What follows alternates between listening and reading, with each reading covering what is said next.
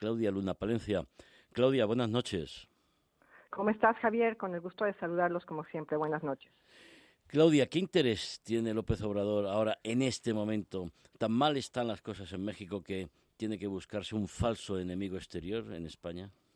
Tiene que buscarse una cortina de humo, Javier. Eh, hay que señalar que está transitando por este tercer año de gobierno de un sexenio que ya se antoja largo e interminable y que empieza a asustar a propios extraños porque de hecho ya lleva algunos días hablando de un testamento político, lo cual ya es más parecido que nada a Venezuela que a otra cosa, y claro, un, un, falso enemigo, una cortina de humo, un distractor de la opinión pública con esas mañaneras en las que todos los días, desde muy temprano a las 7 de la mañana, está pues dando y, y, señalando los pasos de la agenda, de la agenda del día y realmente eh, son ocurrencias lo que sale eh, de su boca. Hemos visto, bueno, eh, declaraciones bochornosas, anacrónicas, inexplicables, que han dejado, como te digo, eh, pues muchos cuestionamientos eh, internos. ¿Qué es lo que quiere decir el presidente? ¿Por qué tiene tanto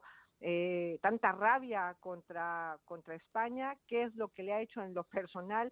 España quizás traiga por ahí atorado el tema de que no se le hizo eco con el famoso con la famosa carta del perdón histórico que se le mandó a la monarquía española, ¿no? Al jefe de Estado, al rey Felipe VI, desde, desde eh, varios meses atrás, ¿no? Con motivo de estas celebraciones que, que llevó a cabo el gobierno eh, mexicano de los 500 años de la conquista, el bicentenario de la independencia de México, esas cartas en las cuales fueron idea además de la esposa del presidente, ¿no? Beatriz Gutiérrez Müller, que mm, pues parece que es un poco todóloga, ¿no? Y asesora principal sobre todo de, de, su esposo, ¿no? Andrés Manuel López Obrador, y aquí dejaron pasar el tema, no se respondió a la carta, no se mandó ningún perdón, y parece que eso es lo, el rencor que viene arrastrando, y encima también, pues tiene graves problemas internos en una economía eh, mexicana que lleva dos trimestres con eh, datos eh, negativos, eh, con expectativas eh, de que crecerá un 2.2% quizá este año, con una inflación que es la más alta en los últimos 21 años, del 7.36%, y sobre todo, pues con graves problemas en cuanto a un Estado de Derecho que no, que no funciona, eh, México perpetuándose como el país donde es más peligroso, ¿no? Es el país más peligroso del mundo para hacer periodismo. Estos son datos del Instituto Internacional de Prensa, ¿no? Decía este instituto que el año pasado, en 2021, a nivel mundial, 45 colegas periodistas nuestros han sido asesinados en el mundo, pero que solamente en México se eh, asesinaron pues a siete periodistas y en lo que va de este año, eh, pues ya son cinco, ya son cinco periodistas. Ayer un colega que además he tenido el gusto de conocer, Ever López Vázquez, además en una región muy complicada en México, Oaxaca, eh, él, eh, pues bueno, fue acribillado en el momento en que estaba en su estudio precisamente grabando. Imagínate que tú en estos momentos que estamos en entrevista, alguien, entra alguien a, tu cabina y te pega tres tiros. Eh, Javier, esto es muy lamentable. Cuidado, no, no des ideas. no, pues es muy serio porque eh, los oyentes pueden pensar, no, ya los periodistas están ahí mirándose el ombligo. No, no.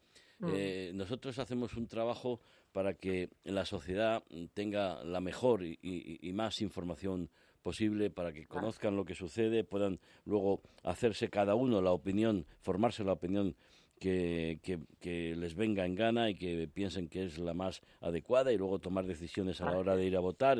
Nosotros ahí cumplimos nuestro trabajo y los ataques a los periodistas es un ataque al sistema eh, a desestabilizar. A la libertad de Y, a la libertad de prensa, de expresión, etcétera. Bueno, eh, eh, Claudia, la respuesta a la carta del, del señor López Obrador, etcétera, etcétera, hace pocos días la dio Felipe VI en Puerto Rico defendiendo el legado español todo lo que hicimos los españoles y seguimos haciendo en América Latina en cuanto a sanidad, universidades, gobernanza, conocimiento, el mestizaje, etcétera, etcétera, etcétera, pero que, bueno, no sabemos defender, es una pena y que los que están siempre removiendo la, la, leyenda negra tengan más eco que los que estamos defendiendo lo que, lo que se hizo. Por supuesto que hubo cosas que nos hicieron bien, como en todos, pero yo no creo que tengamos en absoluto nada que envidiar a colonizaciones, por ejemplo, en Asia o en África de otros, de otros países europeos. Este es un discurso que además, eh, Javier, es muy manido por parte, sobre todo, de estos tardopopulistas como López Obrador, como otros, no, otros que antes de él eh, han tomado la estafeta contra España y la han utilizado para empoderarse a sí mismos con un discurso en el cual eh, pues eh, hacen eh, proclamas ¿no? de, odio diciendo estamos defendiendo nuestros intereses nacionalistas de alguna forma este, señalando lo que se haya hecho o no se haya hecho en un pasado muy lejano cuando lo que hay que construir pues son las relaciones, las relaciones presentes, mejorarlas y tener con, a, partir de esas relaciones internacionales, binacionales, comerciales y de inversión, pues una, un mejor cimiento de cara al futuro. Imagínate el mensaje que se le da ¿no? a los inversores españoles que están ahora mismo en México, que han comprado empresas, que han comprado ladrillo, que han creado eh, puestos de trabajo, que llevan años, eh, eh, algunas décadas eh, invirtiendo, trabajando, creando riqueza en México, no estas más de siete mil empresas españolas, el mensaje que se les que se les da, ¿no? con esta pausa que después dice López Obrador, bueno, no, no, no, no vamos a romper relaciones, sino simplemente, bueno, pues que sepan que no queremos que nos saquen más y que muy posiblemente cambie la relación, así lo ha dicho él, con estas empresas como OHL, como Repsol, como Iberdrola, como BBVA, y ahí es donde tú dices, le quedan tres años en el poder y qué significa ese posiblemente cambien las relaciones no entre México con estas empresas, qué trae entre manos. Y además esto sucede en un momento en el que llevábamos cuatro meses con muchas elucubraciones entre por qué no se le concedía el placer, ¿no? O por qué demoraba, si se le iba a dar o no a Quirino Díaz Ordaz, el exgobernador de Sinaloa, que finalmente, pues a principios de febrero recibió el beneplácito, ¿no? Por parte de exteriores eh, de José Manuel Álvarez, bueno, pues le concedieron el, el, el placer para que sea el nuevo embajador de México en España está solamente a la espera de que el Senado mexicano se lo apruebe para que pueda viajar y días después, ¿no? De que ya está el placer otorgado, sucede pues estas declaraciones cuando se supone que el propio canciller de México, Marcelo Ebrard, en Honduras, cuando fue eh, esta toma de, de, posesión de la presidencia de Xomara, eh, la nueva presidenta de Honduras, bueno, viajó José Manuel Álvarez, se vio ahí con el canciller de México, Marcelo Ebrard, hablaron precisamente de que le iban a dar el placer a Quirino Ordaz y de que eh, pues había que no endulzar las relaciones diplomáticas entre México y España. Esto es eh, sobre todo algo algo que se ha sacado de la chistera, ¿no? López Obrador convertido pues en el margo tardopopulista y como te digo, lamentablemente le quedan le quedan tres años. Porque eh, nosotros podríamos hablar y y mucho de, del nuevo embajador de México en, en España porque tiene una trayectoria peculiar, por no decir otra cuestión, ¿no?